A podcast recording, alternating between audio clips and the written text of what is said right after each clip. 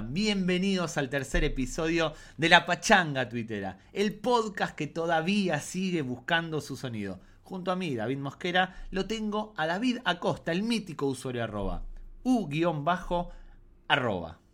¿Cómo estás, David? ¿Qué tal? ¿Cómo estás? Buenas noches. Buenas noches o Curioso buenos que días. digas eso. O buenos días. Curioso que digas que estemos buscando el sonido cuando tenemos tremendo temazo, tremenda sintonía de introdu- introducción de este podcast que ya solamente con escuchar la canción luego, luego tienes que escuchar la hora y media siguiente, pero Exactamente. eh, solo con escuchar la canción ya te, te- te motiva, te vienes arriba, ¿eh? Sí, no- te- nos falta un poquitito todavía para estar a la altura de tremendo cumbión o de tremenda cumbia que le gusta a todo el mundo, pero es cuestión de tiempo. Es cuestión de tiempo. ¿o Además no? estamos aquí en el 103 cuando oyentes nuestros de nuestra comunidad, nuestros queridos oyentes, alguno ponía muchas tiranteces, no sé si llegarán al 103. Aquí estamos. Arroba TonyCC32, aquí estamos. Si Sí. dudabas, mira. Y si le parecen tiranteses las que se ven durante el podcast, imagínate si viese nuestras conversaciones eh, por WhatsApp. Imagínate, se llevaría las manos a la cabeza. Yo creo, yo estoy recopilando todas esas conversaciones y todo lo que tenemos por detrás, porque realmente lo interesante de, de todo este podcast va a ser el documental de Netflix, que saldrá dentro de un año. La pachanga tuitera, eh, o la guerra de la pachanga tuitera, y ahí se verán nuestras, nuestras vergüenzas y nuestras disputas. La guerra, la guerra de egos. Eso es. Cómo, cómo chocamos, ¿eh? Bueno, bienvenidos. Este es el tercer episodio. Decidimos titularlo, no sin polémica, no sin guerra de egos, las fronteras del humor. Así que eh, pónganse cómodos, eh, ocupen sus localidades, no, ocupen sus localidades, pónganse cómodos y disfruten de este tercer episodio de la pachanga tuitera. El juguetito de Eladio. ¿Qué pasó esta semana en la red social o ex red social del pajarito, Usu? Pues Eladio también ha sido salpicado por, por este conflicto que estamos sufriendo a nivel mundial, esta guerra en, Israel, el conflicto en Israel. Em, dentro de nuestro timeline estamos viendo muchísimas noticias desagradables, eh, dramáticas sobre eh, bombardeos, ataques, muertes. eh, la verdad que están siendo semanas bastante dramáticas. Difícil sacar de aquí alguna broma. Pero queríamos destacar que dentro de estas noticias había una de la cadena SER, arroba la SER, en el que decía, última hora la Comisión Europea abre una investigación a X, antes Twitter, que vemos que aquí la SER eh, escucha este podcast, la pachanga tuitera porque lo llama Twitter, por promover desinformación sobre la guerra de Israel.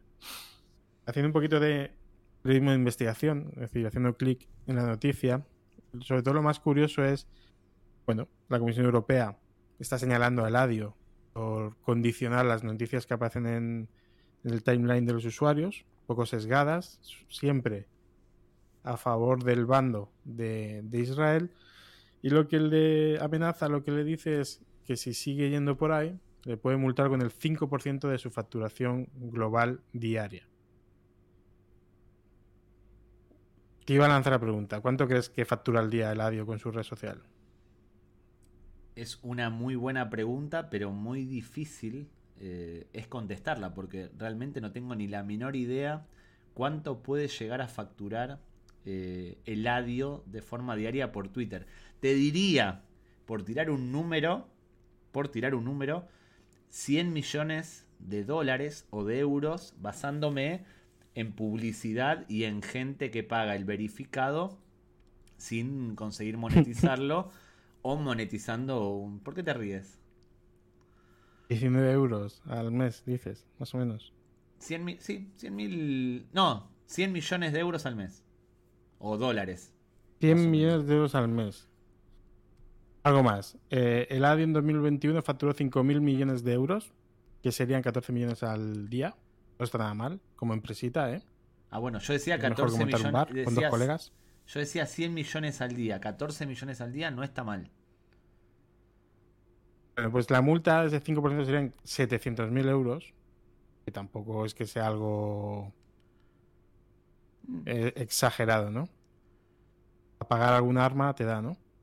Yo creo que con la gente que paga el verificado eh, le basta y le sobra para, para desembolsar ese importe. Hablando de gente Vamos que paga el verificado, hablando de gente que presume de cheque azul, tú eres, tal y como contaste en episodios anteriores que están en nuestro perfil, los pueden, los pueden ver, tú eres una persona que no solo pagó o paga mensualmente el cheque azul, sino que además ya fue capaz de monetizar, de ganar dinero con Twitter o de ingresar dinero con Twitter, mejor dicho. Si no me equivoco, en el episodio anterior contaste que el cheque azul te cuesta 11 euros al mes y que eh, tu primer pago o tu primer ingreso por tuitear, por esas cosas tan ingeniosas que diariamente publicas, te reportó 19 euros, haciendo que hayas ganado 8 euros en tu primer mes. Como bien expliqué, eh, yo me di de alta para ver cuánto entraba en casa. En plan, Claro. sin hacer nada diferente, yo me di de alta. a ti- La verdad que escondí el cheque azul porque vi mucha gente condicionada diciendo que los cheques azul estaban buscando interacciones. No iba yo por ahí. Simplemente dije, oye, a lo mejor estoy perdiendo dinero. A lo mejor Claro. Quiero lo que me pertenece, Eladio. No me metas la mano en el bolsillo, dame lo que es mío. Entonces, ¿qué pasó? Primer mes, agosto, pago 11 euros, me ingresaron 19, coma algo, 8 euritos. Muy bien. ¿Qué ha pasado, qué ha pasado en septiembre? Después de pagar 11 euros, hoy me ha llegado un aviso con un confeti, con como has recibido un pago, en plan, una buena noticia. Paro todo lo que estaba haciendo, que era investigar para, para este podcast, el nuestro. Y me pone que he recibido 10, coma- lo tengo- espera, te voy a decir los decimales porque ahora sí que interesa. Em, ha recibido un pago 10,90 dólares. 10,90 dólares, eso quiere decir que si el verificado te costó 11 dólares, 11 euros. O sí, o euros o dólares. no te llega. Estoy en negativo. Estoy en negativo. O sea, este mes perdiste 10 céntimos de euro o de dólar aproximadamente, considerando el dólar, Sí. el euro, la paridad uno a uno. Perdiste 10 céntimos. Pero bueno, es verdad que también es lo que te decía. No he cambiado mi forma de tuitear, ni para bien ni para mal. Es lo que había ya. ¿Y vas a, vas a tomar algún tipo de medida para revertir esta pérdida de 10 céntimos? Bueno, está bastante enfocado en el, en el podcast. La pachanga tuitera me ha quitado tiempo. No quiero decir que me haya quitado dinero. Sí, de otra Pero, cosa. eh, tiempo sí, dinero no.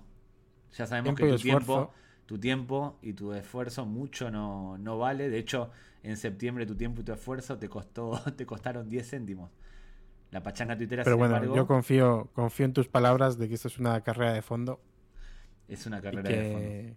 esto nos llevará a algún sitio. No sé a dónde, a algún sitio.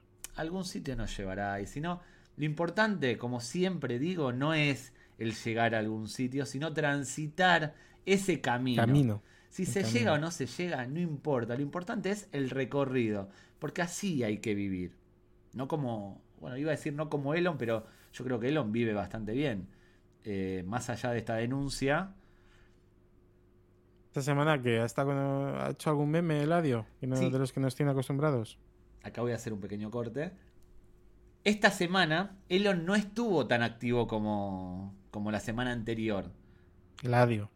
Eladio, exactamente. ¿A ti te pasaba cuando eras pequeño que tenías un juguete favorito entre todos los juguetes?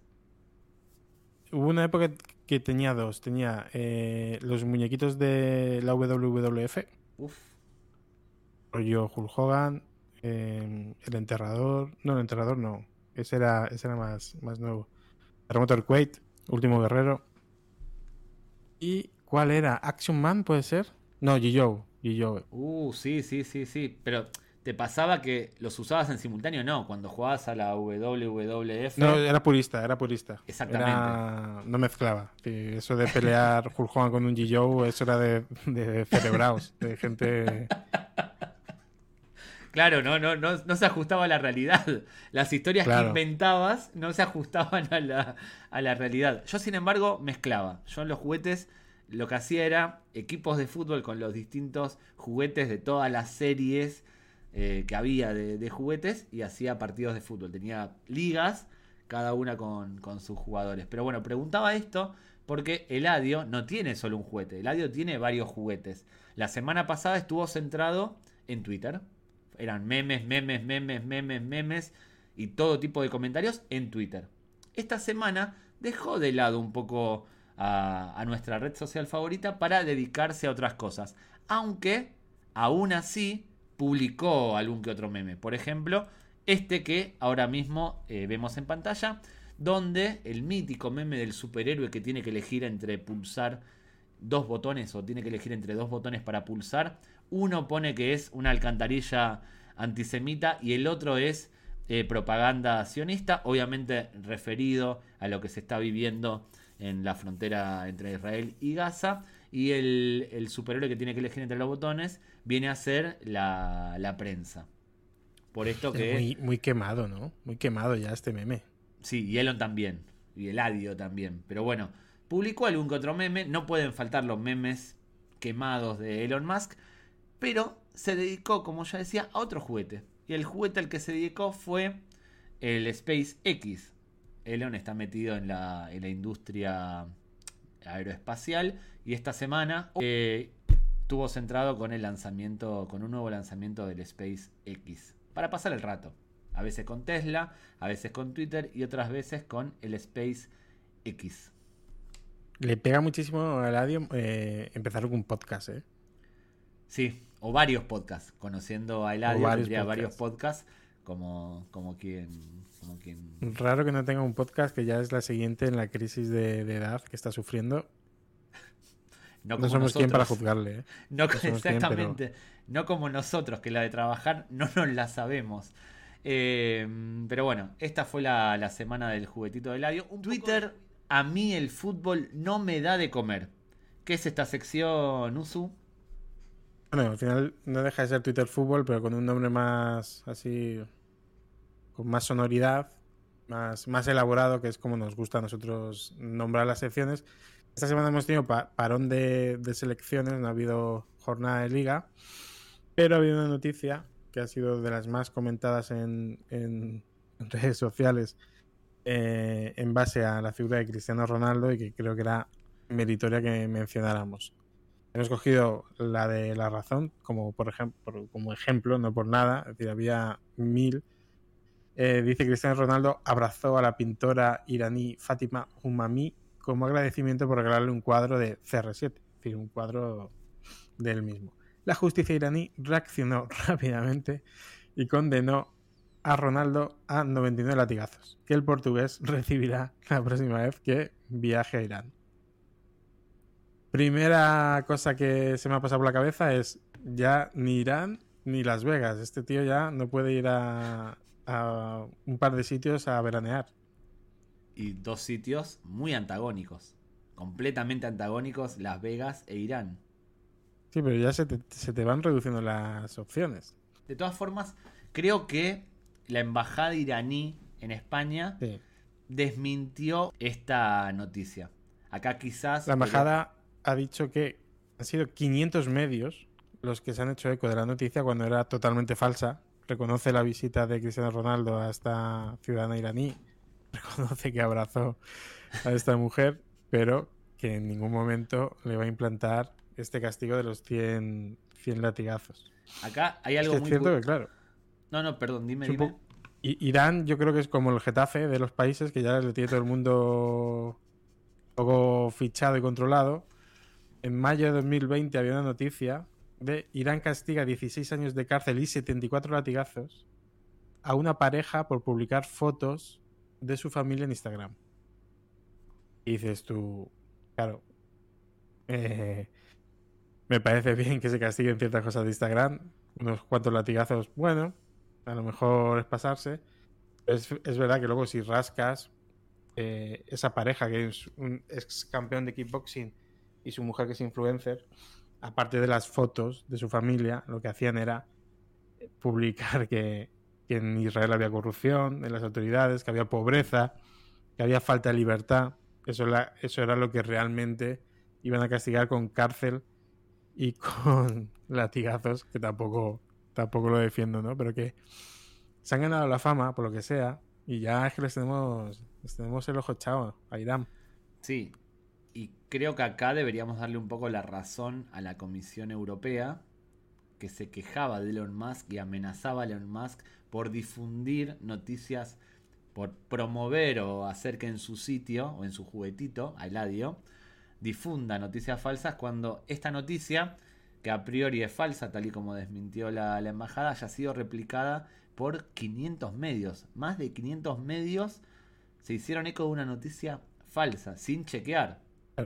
Sin chequear. ¿Tú crees que mañana en la oficina van a decir que la noticia al final fue desmentida por la embajada? No, que realmente Cristiano no puede ir a Irán porque le cosen a latigazos. No, no, en absoluto. Nadie. Generalmente las desmentidas de los medios de comunicación, de los periódicos o de los tuiteros y demás, no tienen el mismo impacto y el mismo efecto que el tweet principal. Es el mítico que la realidad no te estropee un buen tweet. Esto claramente es un tweet muy, muy viral, carne de viral. Es un tweet con el que tú hubieses monetizado y quizás hubieses ganado 20 o 30 céntimos. ¿No? Estaba pensando ahora también en el. ¿Te acuerdas del dibujo de aquel de Iker Casillas? El que le regalaron o que fue elegido el mejor dibujo de Iker Casillas. Ese sí, que me decía latigazos, pero no Casillas, del niño que lo hizo reflexionando cosillas con la camiseta de LeBron James. Un título de sección que hace referencia o hace alusión a aquella mítica foto de Sergio Ramos con la camiseta de LeBron en un balcón de Miami mirando al horizonte. Y es una sección que está destinada a la gente que reflexiona. Y esta semana, con el conflicto de Israel, eh, con el conflicto que se está produciendo en la frontera entre Israel y Palestina, a raíz de los atentados eh, cometidos por perpetrados por el grupo terrorista Hamas o Hamas, la gente en Twitter empezó a reflexionar. Lo que tiene Twitter, lo que caracteriza a Twitter es que eh, la gente eh, emite opiniones, emite pensamientos sin que nadie se los pida. Una de las primeras personas que, que saltó a la palestra para reflexionar con una camiseta de Sergio Ramos mirando al, al horizonte es el mítico Dallas Review, uno de los youtubers más polémicos del panorama actual español, del panorama actual y del panorama histórico español, que dice, sí, voy a hacer un video sobre todo el tema Israel-Palestina, jamás. Mi recomendación para los que no estáis seguros de quién tiene la razón es que no os fiéis de nadie. Hay mucha información no verificable. Pronto os explico todo lo que se sabe y lo que no, en Dallas Review, tirando ahí el cebo para un video que desconozco si publicó o no. Me gustó mucho este tweet porque hace hincapié en algo, en una recomendación, que dice, no os fiéis de nadie, solo de él, obviamente que tiene la verdad absoluta, puesto que estudió, es historiador y su tesis para doctorarse está eh, basada o está inspirada en el conflicto entre Israel, Palestina y Hamas, como sabe todo el mundo. Yo me quedo más tranquilo porque no tengo una no tengo una opinión muy consolidada. Me quedo más tranquilo que Dallas está trabajando en ello. Sí. lo mismo te hace lo mismo te hace un video del Rubius y de Cristinini que un video sobre la crisis entre Israel, Hamas y Palestina. Bueno, lo mismo te hablan del draft de la NFL que de los tweets virales de esta semana.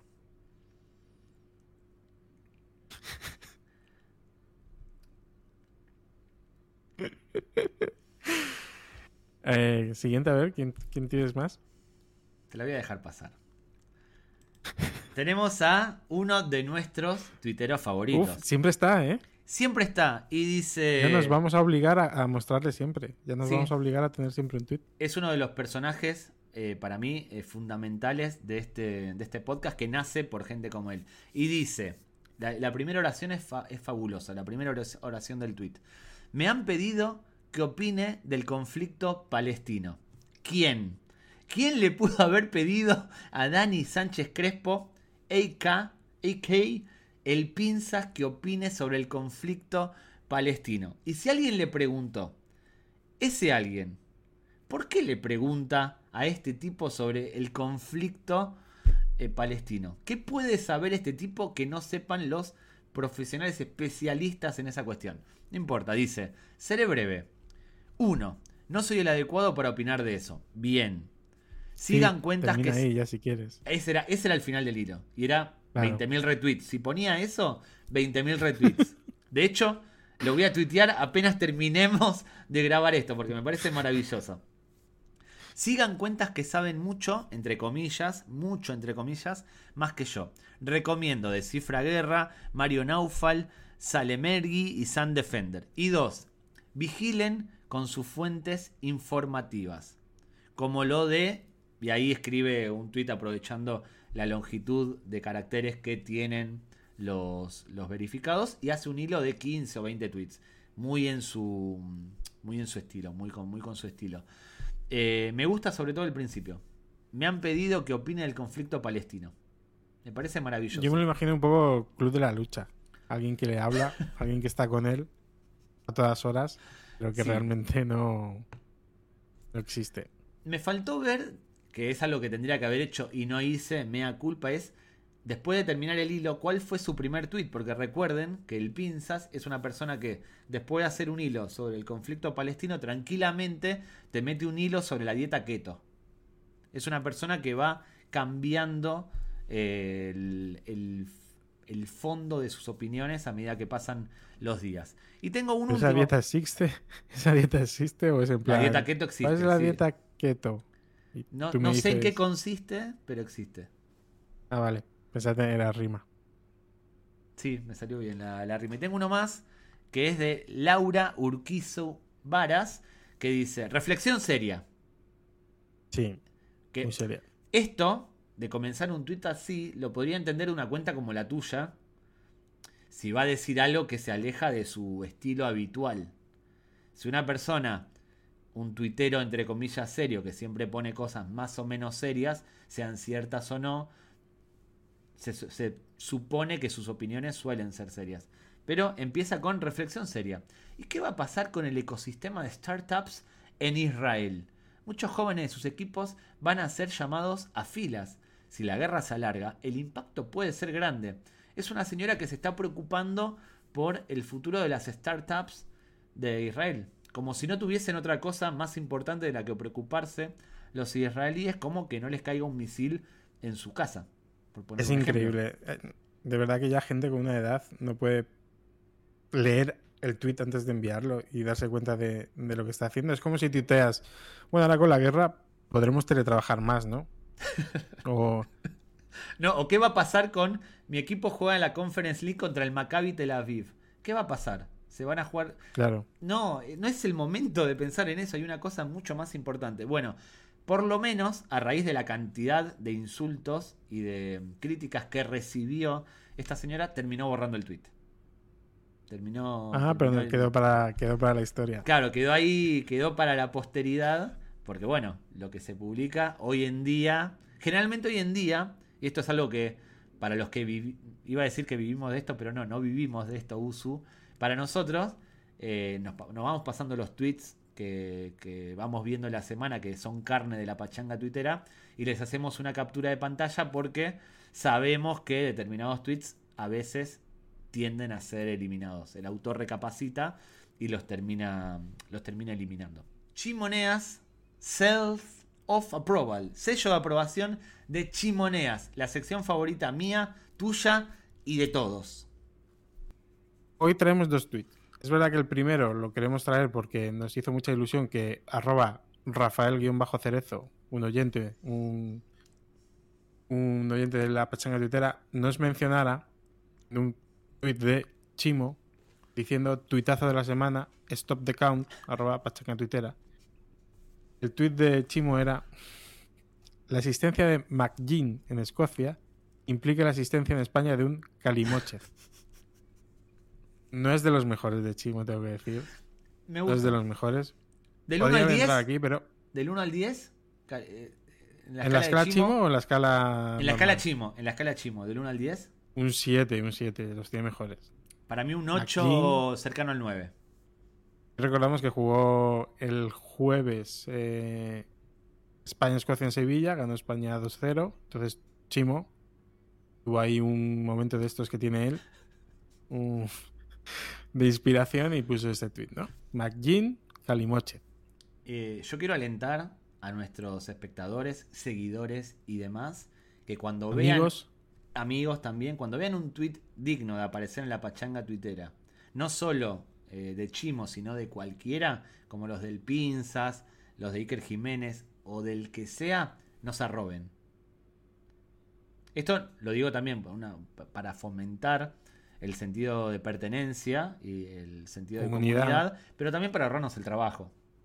De esa manera Ah, para nosotros va a ser más yo. fácil. ¿No? Te estaba viendo venir, te estaba viendo de lejos. Bueno, este tweet podía haber entrado y lo mencionamos porque nos ha hecho mucha ilusión, pero el tweet que hemos elegido esta semana es de nuestro querido Crapuliña, que ha vuelto a la red social Twitter, está muy activo y lo celebramos. Y además nos, nos hizo gracia porque tiene el me gusta de Chimo visible en el tweet, cosa que le da, vamos, refuerza el sello de calidad de Chimo a este tweet que dice arroba cra- crapuliña dos puntos.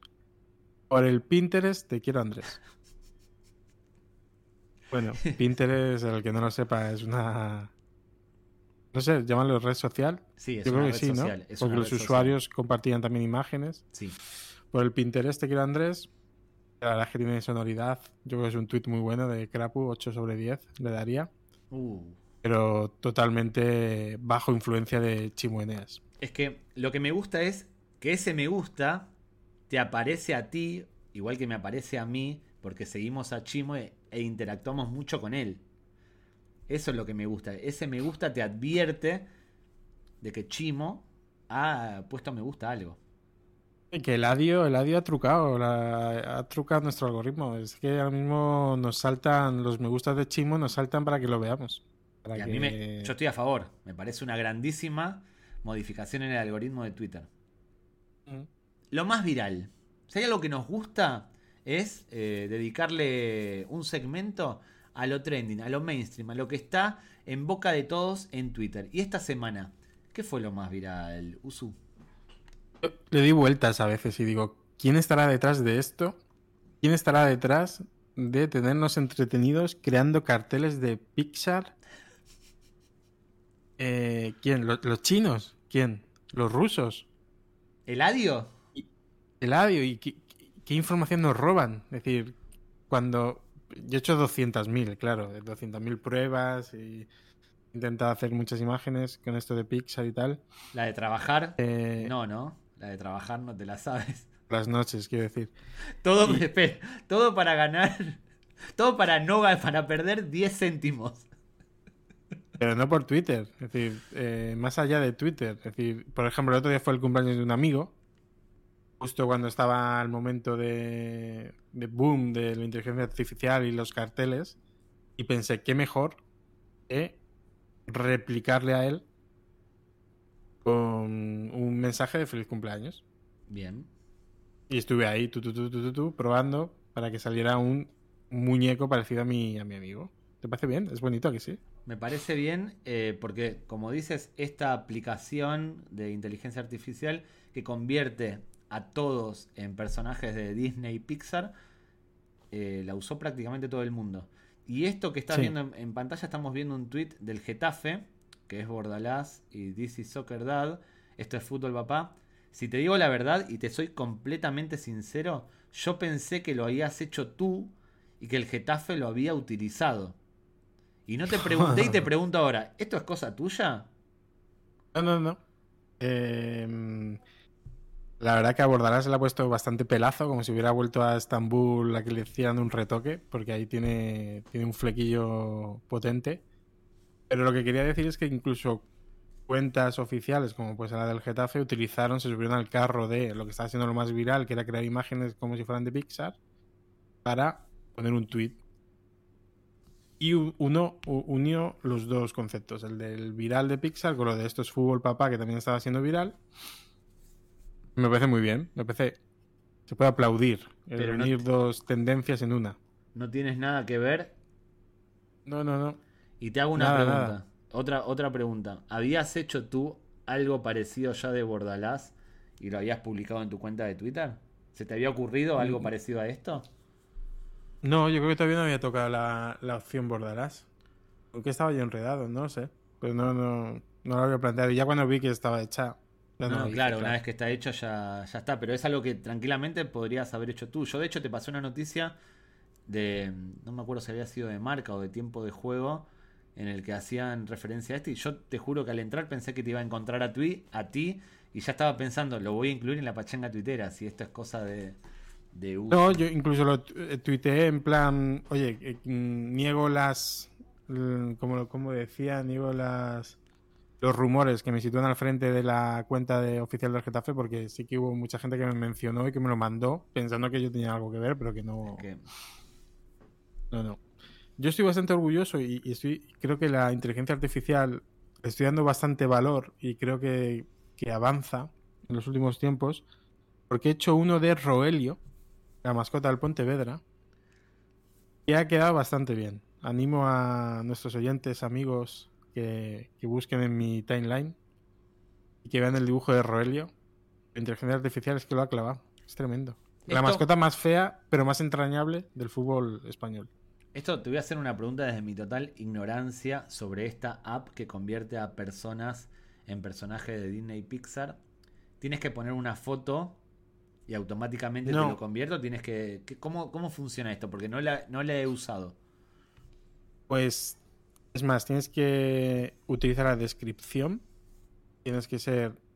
Tienes que hacer un ejercicio de describir bastante al detalle lo que quieres que te dibuje, porque lo que no acepta la aplicación es que utilices a personajes reconocidos como base. Es decir, no puedes poner Quiero a Pepe Bordalás rodeado de gente en un estadio de fútbol. Mm.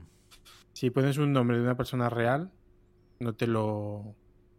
No te, lo, no, te, crea la imagen porque pone que va en contra de, de sus bases. Ah, no, no, es, no funciona con una. No es que subes una foto de Bordalás y te lo conviertes, sino que tienes que describir, por ejemplo, un señor en traje con gafas, pelo corto y barba, por poner un ejemplo. Ok. Exacto. desconocía el funcionamiento de, esta. Pensé que era como otras que subes una imagen y te la adapta a, algo. Sí, hay aplicaciones como TuneMe. Eh, tú subes una foto y te la adapta, digamos que con unos filtros, adapta algo parecido a lo que podría ser una imagen de estas, o una película de Disney antigua, o incluso un dibujo de los Simpsons.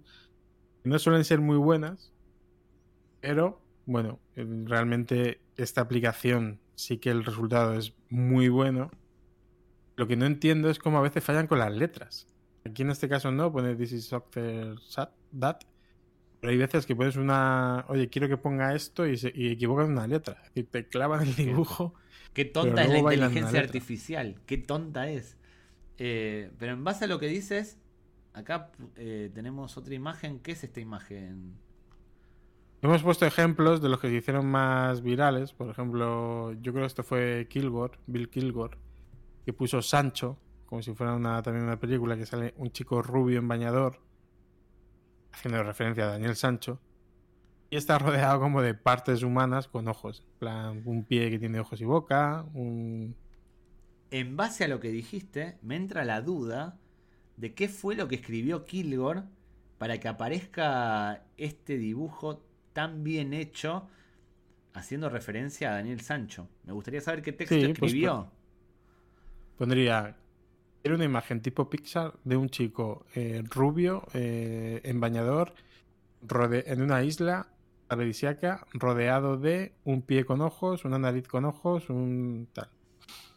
Me, me estropeaste el misterio. Pensé que era algo un poco más. La magia, te enseñé el truco, ¿eh? Sí, Después pásame el link para poder eh, empezar a hacer mis propios dibujos de Pixar. Tenemos más, ¿no? Porque esto, esto, como ya dijimos, se convirtió en viral y todo el mundo, excepto yo, empezó a publicar este tipo de imágenes. No hubo una Sí, quiero decir que al, al, familiar del. a los familiares del cirujano asesinado y descuartizado, pues a lo mejor no le hace mucha gracia, pero también un poco por el blanqueamiento de Daniel Sancho que están llevando los medios o que la imagen no es muy, es decir, es una imagen simpática, pues esta imagen, digamos que todo el mundo, jijijaja, la compartió y se, reía con ella. Pero hubo, claro, dentro de la, entre comillas, legalidad que te da la imagen o la, la aplicación de inteligencia artificial, hubo mucho mucha imagen utilizando el humor negro entrando en plancha, como decimos aquí, entrando en plancha. Por ejemplo, ahora estamos viendo una segunda imagen, es se ve un avión volar sobre unas montañas sin más, pues no tendría nada si, si no hubiera un título abajo que pone Chapecoense. Un poco fuerte. Un poco duro.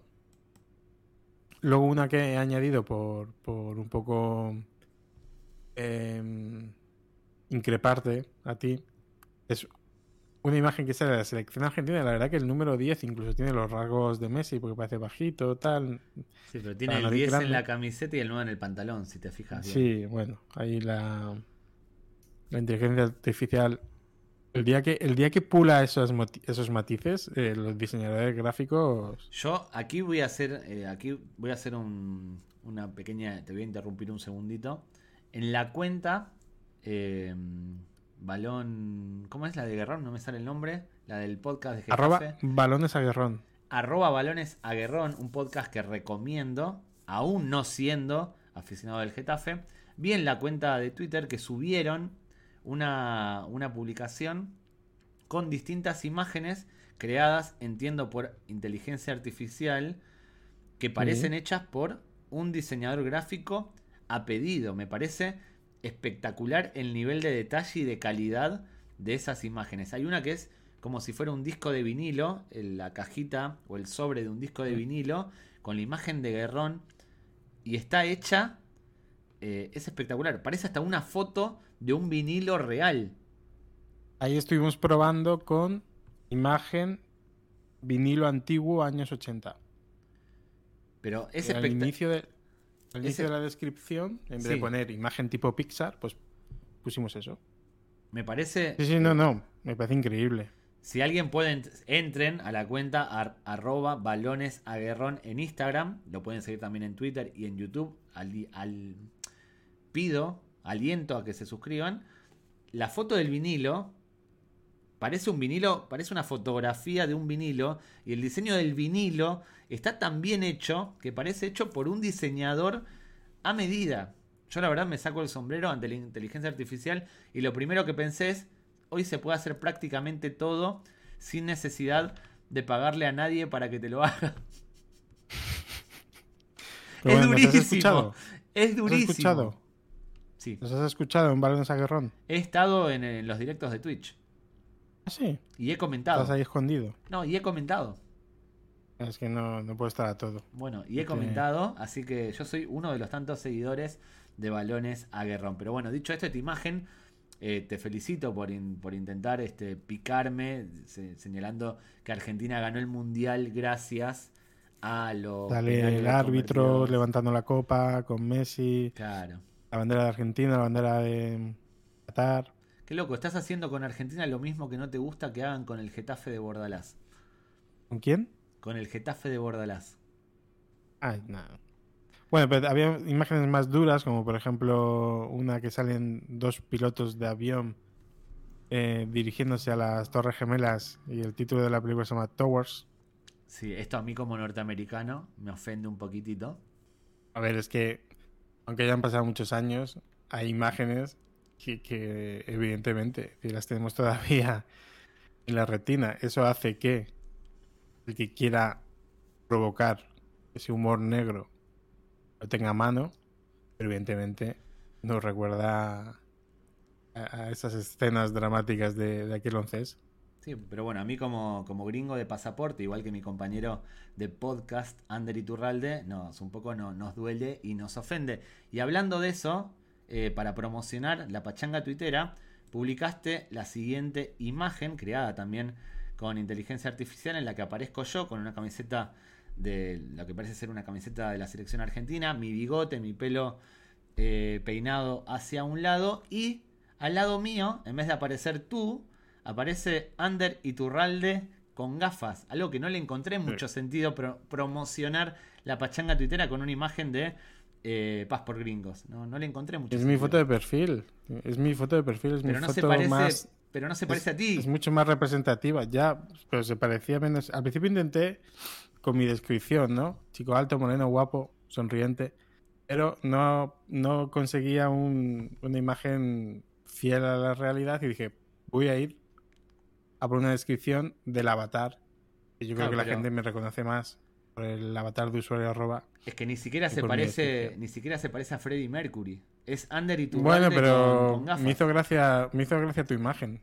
Puse en la descripción puse argentino con bigote cabreado con su compañero de podcast porque no consigue em, el sonido junto a él en su nuevo mm, proyecto de podcast, junto a tío rockero con gafas de sol, melena y camiseta azul, rodeado de pajaritos de Twitter y que abajo ponga pachanga. Cosa que en vez de pachanga pone pachaga, que es lo que te decía antes, que inteligencia artificial muy lista para unas cosas, pero luego para poner letras no es capaz de ponerlas. Yo creo que inconscientemente, en la búsqueda que estamos manteniendo del sonido, quieres parecerte a Ander Iturralde y por eso te proyectas con, con su imagen. Y me parece, me parece muy bien porque Ander realmente, le mando un saludo si está escuchando esto, es un modelo a seguir. Es un compañero de podcast y de la vida modelo. Lo hubiera puesto con gorro. Frander. Es verdad. Una, una de su. forma parte de, de- de su imagen. Y acá tenemos. un Bueno, ¿qué pasó? Sí, Entonces- eso, ¿qué pasó? Con todas las fotos más humor negro, vamos a llamarlas, más desagradables, se hicieron bastantes hilos. ¿Por qué? Porque al final, como estas imágenes de Pixar eran como muy, vi- muy, vir- muy virales, Sí. eh, tú conseguías muchas visualizaciones. Entonces hubo un tuitero, arroba coco exiliado, que fue uno de los que juntó todas las imágenes, como te digo, más de entrar en plancha, de humor negro. Sí. Muchas no hemos puesto por desagradables, porque algunas no eran ni graciosas, eran directamente eran racistas. sí. O mm, mencionaban a Carrero Blanco, a Bretón y cosas así. Yo creo que todo el mundo las, las ha visto. Y al final lo que hizo fue tener mucha, muchos comentarios negativos, mucha presión y borró el hilo. ¿Qué hizo? Hizo una reflexión. Dijo, en este país, este tuit es el que él escribe después de borrar el hilo. En este país el humor negro está mal visto, pero solo a veces.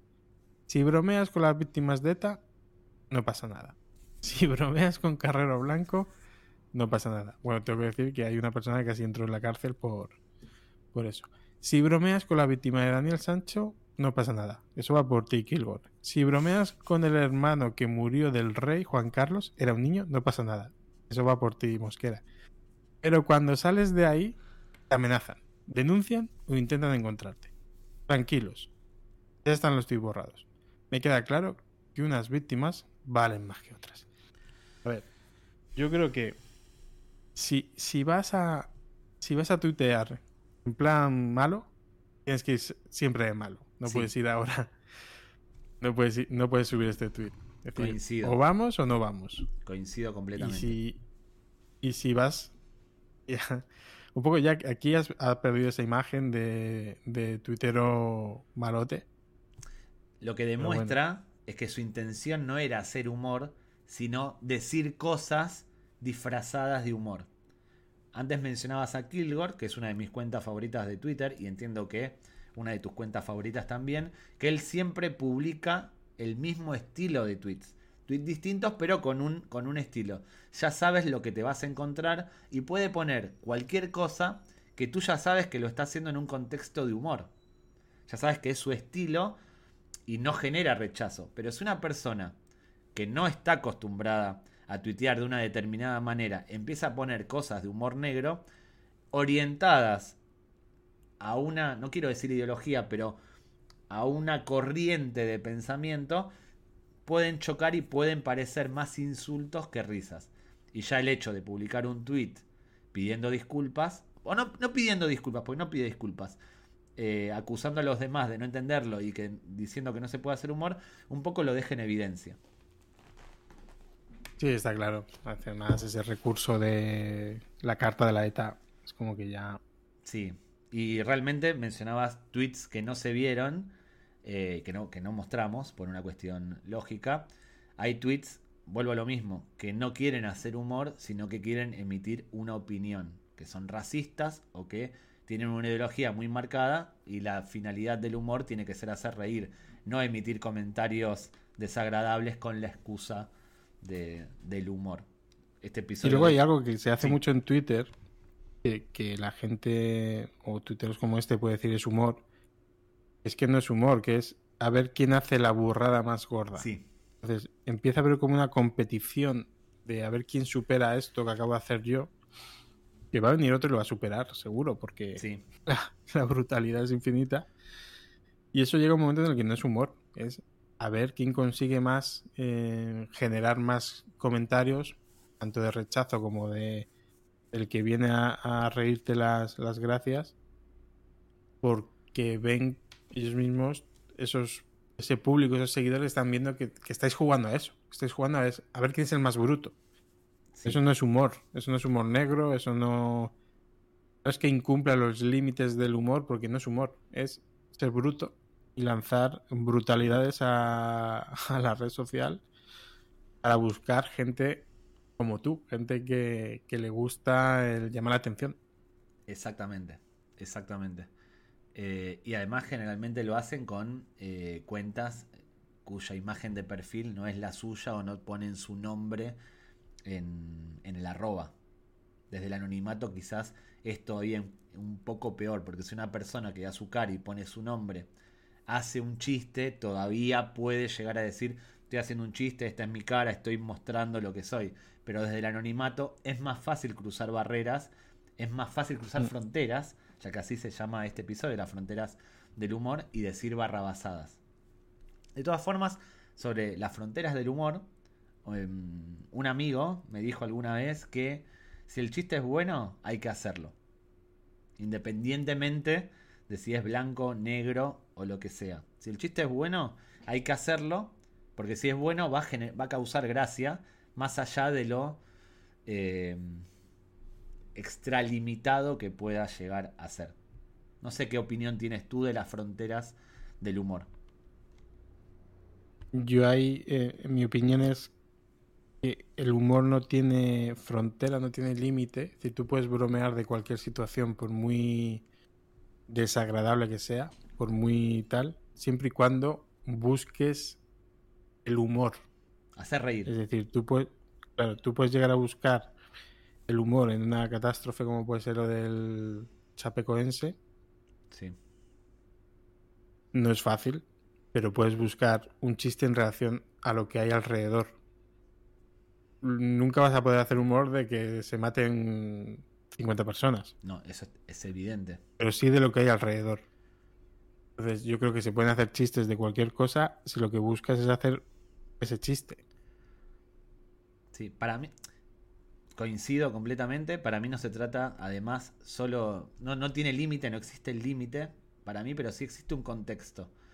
Yo creo que eh, un chiste sobre una tragedia de aviones entre tú y yo por WhatsApp o en un, tomándonos una cerveza en un bar, ambos podemos hacer chistes sobre lo que sea esa tragedia, no importa si cruzamos un límite, porque estamos en un contexto en el que tú y yo nos conocemos, tenemos más o menos el mismo sentido del humor y no dañamos a nadie, pero el mismo tipo de chiste delante de una persona que sobrevivió a una tragedia de avión, si esa persona no lo habilita, va, a ser desagradable y no va a ser un chiste.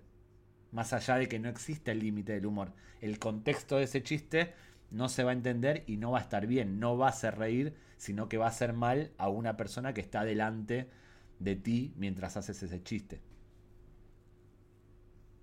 Evidentemente el contexto es, clave. Y nunca no va a funcionar igual un chiste que hagas el día que conoces a tus suegros con el que hagas con tus amigos. El mismo chiste no va a ser, no, no, no va a funcionar igual, el mismo. El contexto es clave. Y luego yo creo que la finalidad también. Sí. Hay veces que la finalidad no es hacer humor, es ser bruto. Sí. Entonces, ahí no es que pasen ningún límite, es que no estás dentro, no estás en el terreno de juego. Pero bueno. Esto es Twitter, papá. Nos podríamos. Un, día hablamos solo de esto. Dos horas, sí, con una pantalla azul de fondo, sin, sin darle al más. La policía del balcón. Esta semana, la policía del balcón, eh, digamos que toca varios palos. Para entender todo lo que ha sucedido, habría que estar en Twitter, habría que estar en YouTube, incluso en Twitch. No vamos a entrar en profundidad del tema porque es como, como el debate de los límites del humor. Podríamos estar horas hablando de esto. Pero sí que es curioso cómo este tema que ha sido viral, polémico y bastante comentado en las últimas horas, porque digamos que afecta de lleno a Twitter Barça, por llamarlo de una forma, y a Twitter Real Madrid y a todos sus creadores de contenido, eh, es curioso cómo ha entrado también la figura esa de policía del balcón, ¿no? Que tanto nos gusta estos que te arroban para alertar a alguien de que está sucediendo algo. El origen es un tuit de Madrid Blaugrana que pone símbolos de sirenas, bombazo. Y el tuit es Ángel María Villar, presidente de la Real Federación Española de Fútbol con Negreira, dato. Dice, Negreira no tenía poder en absoluto, no designaba árbitros. ¡Boom! Y foto de, Villar. Sonriendo. Villar, que recordemos, Sonriendo se está jugando. ¿Eh? Sonriendo. La foto está esbozando una pequeña sonrisa pícara como para sostener el copy del tweet. Además, estamos hablando de una persona que estaría, como él mismo dice, afectada, implicada en este caso. Si estaba, era presidente de la Real Federación Española de Fútbol, que se dedica digamos que tiene responsabilidad de los árbitros. Negreira era el número dos. Digamos que lo que diga Villar, pues bueno, dentro de todo este em, desarrollo judicial, pues ya veremos cómo, cómo, queda, ¿no? No creo que sea una, una, una declaración como para sacar conclusiones. Es como si Daniel Sancho, en su momento, ahora no porque confesó, hubiese dicho yo no lo yo no, no hice nada. Un implicado Claro, un implicado no tiene la validez como para sostener la negación de algo que, según la justicia o eh, la justicia está investigando. ¿Qué pasó? Pues que, por ejemplo, eh, Iñaki Angulo en un directo en Twitch subió un vídeo que se quedó a gusto el tío. Eh, lo, comparte una cuenta que es arroba milet de mayo 13 pero bueno, realmente es un, es un trozo de, más de un minuto del, directo de Iñaki Angulo en su canal de Twitch, en el que, bueno, pues, lo, que, lo que te digo. Su mensaje es que lo de Negreira hace que no vaya a respetar la historia del Barça, ni el Pep Team, ni el equipo de Luis Enrique, ni a Messi, y que han estado casi 20 años pagando a los árbitros y que es una vergüenza y que se avergüenza de la historia de ese equipo. Em, digamos que da por hecho, sí, da por hecho que, que el Barça está sobornando a, los árbitros, da por hecho que lo de Negreira pues eh, tuvo um, consecuencias en, decisiones arbitrales durante aquella época y viene a decir, pues oye, que el Barça tiene una historia manchada por esos años comprando árbitros. Es lo que dice Iñaki Angulo en su directo de, de Twitch. ¿Y qué pasó? Nuestra figura favorita que es la policía del, balcón, de que cuentas como arroba alexxcc73 dice hola arroba Fútbol Club Barcelona arroba Joan Laporta. Otro usuario como arroba Pulli FCB guion bajo dice arroba Joan Laporta arroba Fútbol Club Barcelona. Haz algo, haz algo. Luego uno que me pillaba por medio del pantallazo, pero que me hace mucha gracia, que es arroba OJG, dice, nunca te fíes de un vasco del Real Madrid. Muy gratuito. Pero bueno, ahí lo deja. Teléfono, este del balcón. teléfono para Ibai Llanos. También, también, sí, sí. Nunca te fíes de Ibai Llanos. ¿Qué le debe Ibai Llanos al Real Madrid? Arroba Ficar Cullerada. ni dice hola, ni haz algo, ni nada. Dice arroba John Laporta, arroba Barcelona y otro como Brandon443458 arroba yo en la puerta. Es decir, como si no tenía repercusión ese vídeo, pues mencionan al, a Barcelona y a, a la puerta principalmente. Pero luego hay gente que entra todavía más dura. Por ejemplo, arroba envirosafcorp dice, sí, arroba Joan Laporta, es decir, también es policía del balcón porque le arroba.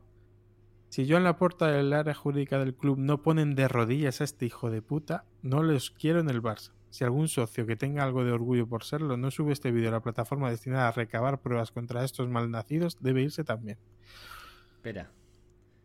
¿Plataforma destinada a recabar pruebas? ¿Qué es eso? Sí, no, no sé si sabes que hace ya tiempo. Eh, no sé muy bien la iniciativa si es del Barça o de aficionados o de los creadores de contenido del Barça. Había una iniciativa que era recopilar eh, tweets y declaraciones de gente que diera por hecho de Negreira para denunciarlos.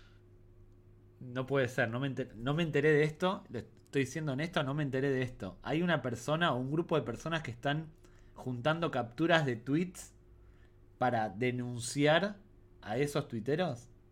Claro, es decir, la amenaza de que la estiña Estiña Angulo era, oye, vas a ser demandado por difamación. Sí, sí, anda con ojo, ¿eh? O sea, no somos los únicos que guardamos capturas de tweets. Hay gente que lo hace para presentar a la justicia. Imagínate presentar ante la justicia un video de Iñaki Angulo.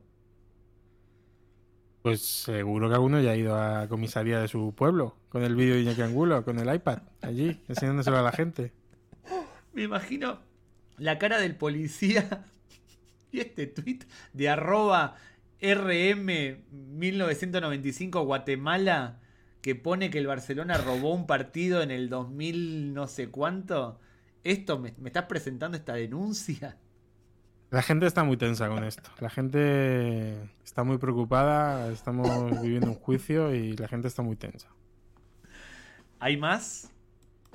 Sí, sí. Y, otros que incluso ya rayan las amenazas. Eh, arroba Perea Campo y dice: hacer llegar este vídeo a todas las cuentas culés está difamando al club. Es que no utiliza los puntos, perdón. Está difamando al club y a todos nosotros tenemos que dar con él. Valiente mierda detrás de un móvil. La verdad que Iñaki Angulo otra cosa no, pero mostrar, mostrar su cara la muestra. Y el tío menciona todas las cuentas de Voice of Noise. Voice of Noise Murcia, Voice of Noise Fin, Grada Blaugrana.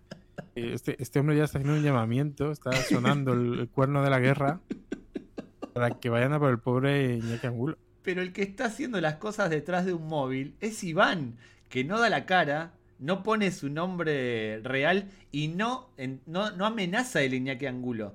Hace el llamamiento para que vayan a atacar a Iñaki Angulo. Claro, claro, él tampoco se va a manchar las manos. Claro, pero está haciendo lo que le. está haciendo lo que le critica a Iñaki Angulo, que si algo hay que reconocer es que el tipo pone su nombre, eh, su cara y su trayectoria, su carrera. Porque es un tipo que es periodista y que cuando publica un video se expone eh, de forma clara. No, no, no hace las cosas con segundas. A ver. Está claro que Iñaki Angulo no te va a dejar eh, sin opinión. Es un tío que, que, es muy tajante en su discurso y muy claro.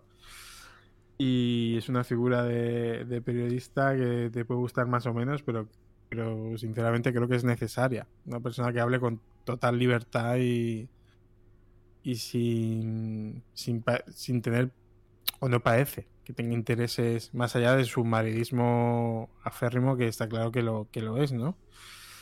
Eh, hoy ha habido directo suyo en Twitch, han entrado también incluso creadores de contenido del Barça, han tenido ahí una discusión acalorada, pero lo más gracioso es esto, ¿no? Lo más gracioso es como chavales que seguro que pasa también del lado contrario, que llega Spider culé, un tío disfrazado de Spider-Man, que hace vídeo de su cuarto, critica al Madrid y muchos aficionados del Madrid, como dices tú, de Guatemala, de Honduras, mencionando a Florentino Pérez y al Real Madrid para que se metan en el vídeo de Spider culé y vea que está difamando del Real Madrid. tranquilidad, chavales, tranquilidad. un poquito que os dé el aire digo de Guatemala, pero tranquilamente en Guadalajara, Toledo, Canarias, Galicia, País Vasco. Sí, o Cuenca, o... En todas partes de España hay aficionados. Sí, en todas partes de España hay aficionados del Barcelona y del Real Madrid que cumplen con este estereotipo. Twitter, Choripan. Una sección con la que yo no coincido mucho en el nombre, pero poco a poco me va convenciendo. Es, mi naming favorito, Choripam. Claro, el mío no. Pero bueno, la, la, compré, la acepté e incluso esta semana traje contenido para ella. Lo que pasa al otro lado del océano, desde tu punto de vista. Si bien los dos, los dos compartimos DNI y pasaporte, yo vivo de un lado del océano, tú del otro, y yo te traigo lo mejor de Twitter, de Twitter Latam, de Twitter Latinoamérica. Y esta semana se celebró, yo ya no sé cómo se llama en Argentina, el 12 de octubre es el Día de la Hispanidad. O el día. No, miento. En España, es el en nuestra España es el Día de la Hispanidad y en Argentina es el Día de la Diversidad Cultural. En algún momento de la diversidad cultural. De la diversidad cultural. En algún momento se llamó, atención, Día de la Raza en Argentina. Obviamente es un naming que envejeció un poco mal. Más allá de eso, eh, este es un tuit de la candidata a vicepresidente, o a vicepres sí, la candidata a vicepresidenta de, las elecciones que se van a realizar eh, la semana que viene del partido de Javier Milei, que es un partido libertario con tendencias ideológicas un poco a la derecha, por no decir completamente a la derecha. Fue noticia esta señora candidata a vicepresidente en el debate que mantuvieron los que se postulan a vice por negar em, eh, la dictadura, por negar el proceso militar que aconteció en Argentina a finales de los 70, principios de los 80. Es una persona negacionista que, seguramente para provocar, publicó esta imagen referente al Día de la Hispanidad. Recuerden que en Argentina no se llama Día de la Hispanidad. Y el siguiente texto. Feliz Día de la Hispanidad. Un día como hoy sucedía una de las epopeyas más importantes de la historia de la humanidad. Se avistaban las tierras del continente americano y dos culturas se unían en la hermosa mixtura que es Hispanoamérica. Orgullo por ser hija de esa fusión. Arroba Javier Milei. Es un tuit que si lo publica una persona española en España no tiene nada de, de malo. Entiendo bueno, últimamente tenemos la piel sensible aquí también, ¿eh? Bueno, sé que. Hay mucho de nada que celebrar y todas estas cosas. Bueno, en Argentina, en ese sentido, imagínate si en España. Con más razón. Claro, si en España está la piel sensible por esto de que no hay nada que celebrar, imagínate en Argentina, no solo porque está poniendo Día de la Hispanidad, un día que para eh, Latinoamérica no significa lo mismo, porque hubo, eh, bueno, pasó lo que pasó lo que pasó sino también porque esta mujer, como ya decía, negó también a las víctimas de, la dictadura. Es una persona que niega a los desaparecidos durante el proceso militar que, padeció Argentina. Y obviamente, si algo saben los argentinos es enfadarse, y si algo saben los argentinos es hacer memes e insultar a través de nuestra red social favorita. Ay, ay, Yo cuando, insultos traigo de todo. Yo lo primero que hago cuando veo estos tweets, ya solo al leer el tweet, yo ya sé que va a ser un tweet eh, que va a tener muchas interacciones. De hecho, tiene casi 7 millones de interacciones al momento de hacer la captura y sé que va a haber comentarios de todo tipo. Primer pantallazo, primer pantallazo, voy a leer tweets. Muchos son de, de actrices o periodistas y demás, pero gente conocida. Pero voy a leer los tweets, no voy a leer los arrobas. Tenés un fetiche raro con los genocidias, le dice Julianismo. El Grau dice, ¿eh? Fer, que es arroba la melagol, dice, ¿cómo te encantan los genocidios, Victoria? Habrá que investigar qué hay adentro de esa cabecita cipaya. Cipayo o cipayo o cipaya en Argentina se utiliza para eh, todos aquellos originarios, gente de Argentina, por decirlo de alguna manera, que en vez de preocuparse por lo que sucede en Argentina o de defender los intereses de Argentina, se preocupa y defiende los intereses de otro país, generalmente España o Estados Unidos, que son países, entre comillas, opresores de, la República Argentina. Marina Gleiser, que es una actriz, dice, te chifla el moño. Es decir, estás un poco loca. Eh, Federico Valenzuela dice, por favor, qué vergüenza. Leslie dice, sos un infeliz. Y Julia Mengolini dice, qué vocación de genocida, hermana. Estos son los primeros tweets, obviamente con, por ser de perfiles verificados y relativamente con muchos seguidores, aparecen al principio. Pero poco a poco va escalando la cosa. Estas son primeras, primeras contestaciones. Automáticamente... Estás bajando al populacho. Estás bajando al populacho. Empiezan a aparecer memes. Hubo muchos memes. El que me llamó la atención es este de Messi besando la camiseta el día que Argentina le ganó a España 4 a 1 en el Monumental, diciendo rechazando ser españoles desde 1816, que es el año en el que Argentina obtuvo su independencia. 9 de julio de la independencia. Este es un meme, hubo muchos, y ahora sí empieza la fiesta. Los citados son una fiesta. traigo los más destacados. Spooky Mara dice, ¿cómo vas a decir que fue una unión de culturas? ¿Vos no te cansás de negar genocidios? Hija de la remil puta. Este es el primero. El insulto está al final, pero con mayúsculas, evidentemente enojado, y ya. Claro, ya empezando a marcar una tendencia. Hay otro que es de la Batipiva, ok, que dice: Todos cogidos por el sable corvo de San Martín, que los corrió completamente en pija y con una úlcera. Si paya ignorante babea pingos de genocidas. Y acá te lo tengo que traducir. Te lo tengo que traducir porque tiene. Eh, es muy. Es, si bien es muy explícito para los argentinos, quizás para un español no se entiende bien. Sí, es como, como cuando veo una película en inglés subtitulada en inglés, que más o menos he entendido el concepto, pero hay cosillas que se me pierden. Lo primero es todos cogidos, es obviamente todos follados por el sable corvo de San Martín. El sable corvo de San Martín es un sable corvo. San Martín tenía un un sable que no era recto, sino que era corvo eh, San Martín obviamente es José de San Martín, el general José de San Martín, que es el padre de la revolución que llevó a los pueblos, a pueblos como Argentina, Venezuela y demás, junto con Simón Bolívar, a obtener sus independencias. Cruzó los Andes, es el, típico héroe mm, revolucionario de país latinoamericano. Que los corrió completamente en pija, significa que los corrió desnudo, con una úlcera porque estaba enfermo, Cipaya ignorante, ya dijimos antes lo que era Cipaya, y babea pingos de genocidas. Lo que está diciendo la Batipiva OK es que Victoria Villarroel es eh, una chupapollas de eh, ¿Has visto cómo queda mejor? ¿Has visto cómo queda mucho mejor siempre babea pingo? Sí. precioso. babea pingo de genocida. Sí, porque... Pero lo que has dicho tú es que queda muy mal. sí, queda muy explícito, queda feo. De hecho, hay que poner un, parental advisor. pitido. Sí. Pero esto es porque Victoria Villarreal, antes de meterse a candidata, solía visitar en las cárceles a todos los militares condenados por delitos de lesa humanidad. Es eh, defensora de todos, fue y es defensora de todos los militares que desaparecieron gente durante el proceso militar. Vaya grupito de WhatsApp ese. ¿eh? Sí. Y el último es de Diana o Diana que dice Vicky, están todos cogidos por el sable curvo, dice curvo en vez de corvo, del general Don José de, Don José Francisco. Desde Cisneros hasta Sergio Ramos. Todos siguen, todos siguen hasta en la tumba escupiendo Huasca San Martiniana. Se hubieran plantado bien de manos si tanto querían el país. Les ganó un tipo con una úlcera. Huasca es lefa en un lenguaje muy... es la forma de decirle a la lefa en Argentina. Huasca. Huasca. Pero bueno, acá la ligaron todos. La ligó Cisneros. Es lírico, ¿eh? es que, es que, es que tiene, tiene mucha lírica, Diana, ¿eh? Sí.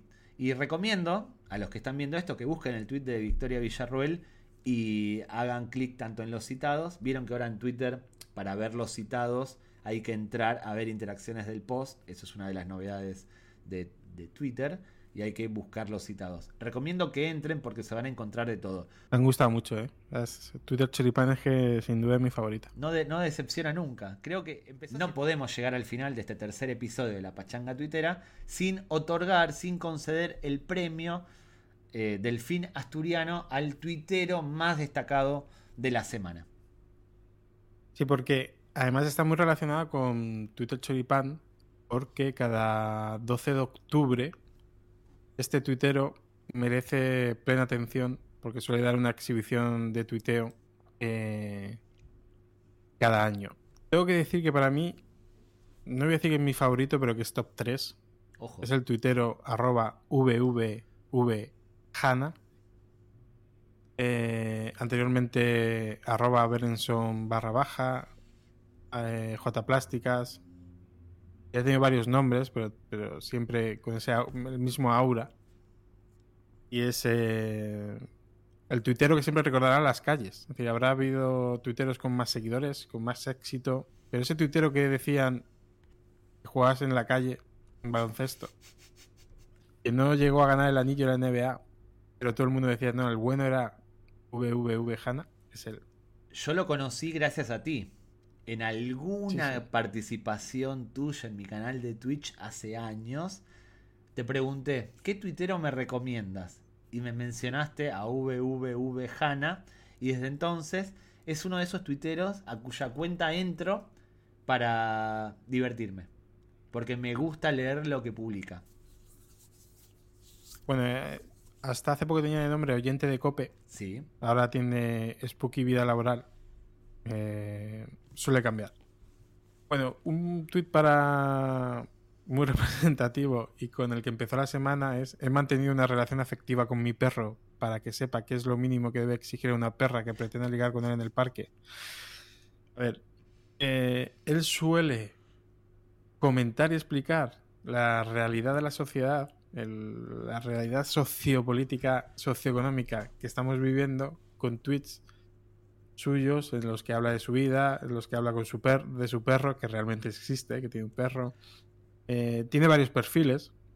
El perfil de padre separado, el perfil de sociata, votante sociata, el pásamelo. perfil de... Después pásamelo porque desconocía esto.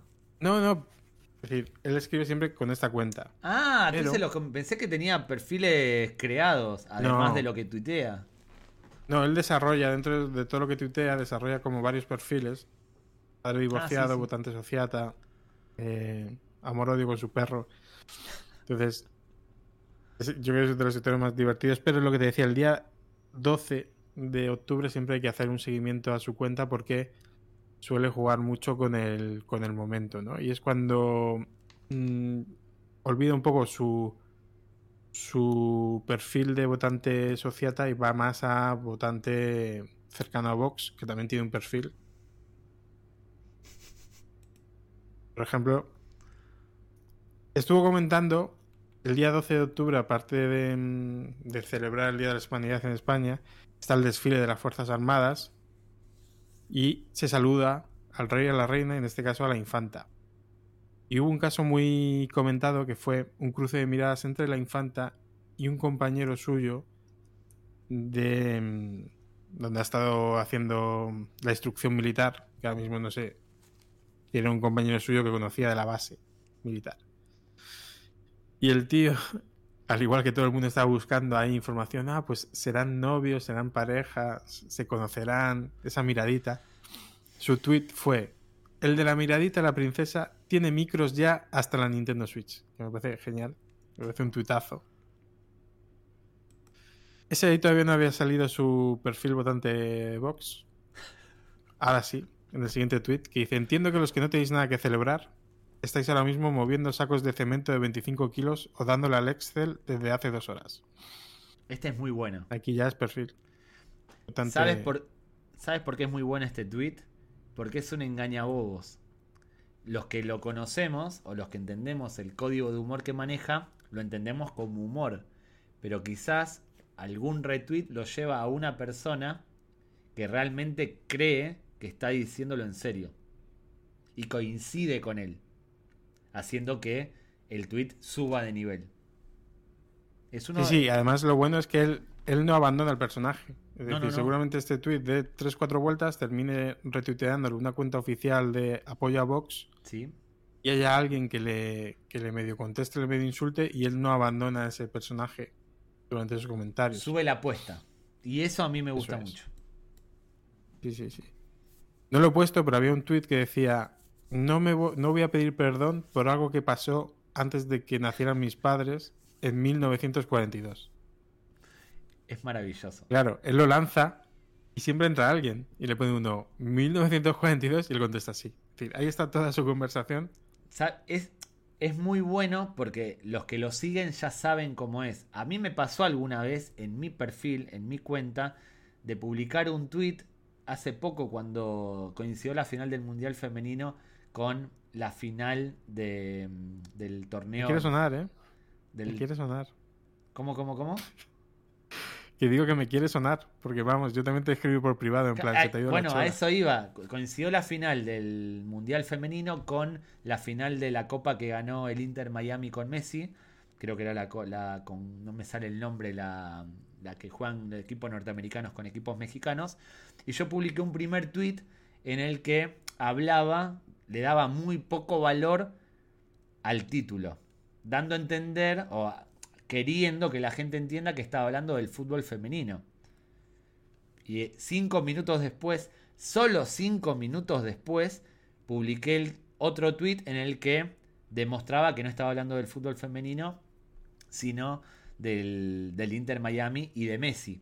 En esos cinco minutos hubo mucha gente que me escribió por WhatsApp, hubo mucha gente que me empezó a insultar en Twitter y hubo mucha gente, casi 60, 70 personas que de golpe me dejaron de seguir. Porque no entendieron que estaba haciendo un chiste. Lo mejor es que utilicé el estilo VV Hanna, porque yo en ningún momento dije la selección femenina. Todos los que pensaron que estaba hablando de la selección femenina eran los verdaderos machistas, bestias o ignorantes que minusvaloraban o que minusvaloran ese fútbol. En perfiles como VV Hanna no tienen el impacto que pueden tener en perfiles como el nuestro, que no solemos utilizar ese tipo de, claro, recurso. Se junta eso y que el tuyo era, era una vuelta más. Es decir, VV Hanna hubiera dicho, ahora todos se subían al carro, pero yo ya veía los partidos de Jessica Hermoso cuando jugaba en el barro. No podía nombrar, eh, porque yo en ningún momento hablé del fútbol femenino, no quise meterme ahí. VV Hanna hubiese dicho eso, yo no podía mencionar a Jenny Hermoso porque anulaba el efecto del primer tweet de no mencionar equipo. El tuyo era complicado, ¿eh?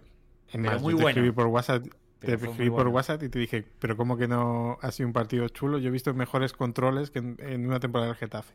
Claro, pero yo no, no, no, estaba hablando de eso y con Ander, le mando un saludo otra vez a Ander Iturralde, me reía por WhatsApp con él, porque yo cuando lo publiqué le dije, generalmente cuando hago estas cosas, le digo, voy a hacer esto, vas a ver lo que sucede. Ander existe, ¿no? Los dos hablamos con él. Bueno, otro tweet que puso VV Hanna ese día, porque claro, es lo que digo, cuando él inicia uno de sus perfiles, eh, no, lo, no lo abandona. Entonces dice, se me está linchando en la Plaza del Pueblo por señalar la obviedad de que hoy hay gente con rastas y pantalones quechua no está trabajando, sino tomando patatas bravas. Él ya hace un all porque además tuvo bastantes retweets y me gustas, no solo de gente que entendía la broma, sino gente que, apoyaba eso. Y yo le contesté, siguiendo la broma, le dije, haciendo escalada, que es algo que se ha puesto muchísimo de moda en España y que cumple bastante con ese, con ese perfil. Y él me contesta, escalada, colau. Acá metió un chimo, sello de aprobación de chimo total. Sublime. Y ya, por último, por recordar eh, por relacionar con, la, noticia de Cristiano Ronaldo, en el que decíamos que había habido una fake news que decía que Irán le había condenado a 99 latigazos por adulterio, él hace mucho esto también de mencionar una noticia y escribe en el tweet, ¿alguna seguidora para darme 99 latigazos? Da igual, da igual. Y vamos, si alguien no lo seguía, que extraña, por favor, empiece a seguirle porque se está perdiendo a, un gran tuitero. Un, tal, un talento oculto a esta red social, porque no tiene la cantidad de seguidores que debería tener por la calidad del, contenido que, presenta. Muy bien, pues este era el premio del fin asturiano, del 1X03. Y esto fue el 1X03 de la pachanga tuitera, este podcast que eh, recorre lo mejor de la semana en la red social, en la ex red social del, del pajarito. ¿La pasaste bien, Usu? Sí, ¿estaremos en el 104? Yo creo que sí. Yo creo que sí. No, no, Yo creo que vamos, vamos sonando mejor. Yo creo que poco a poco vamos sonando mejor y vamos a ir sonando mejor. A ver qué opina la banda, que escriban los comentarios, que se suscriban, que le den al corazoncito. Que, que ponga, que comenten, que compartan, que hagan todo lo que se, todo lo que se tiene que hacer en este tipo de, de videos. Yo soy David Mosquera, arroba Renaldiños. Mi presentador y compañero y amigo es David Acosta, arroba, u guion bajo, arroba. Y esto es, ¿dije David Acosta o arroba? Lo has hecho bien, lo has dicho Lo he, bastante lo he bien. dicho además. bien, me confundo mucho. ¿Ves? Vamos Y es- entendiéndonos. Y esto es la pachanga tuitera. Chau. Chao, chao, chao.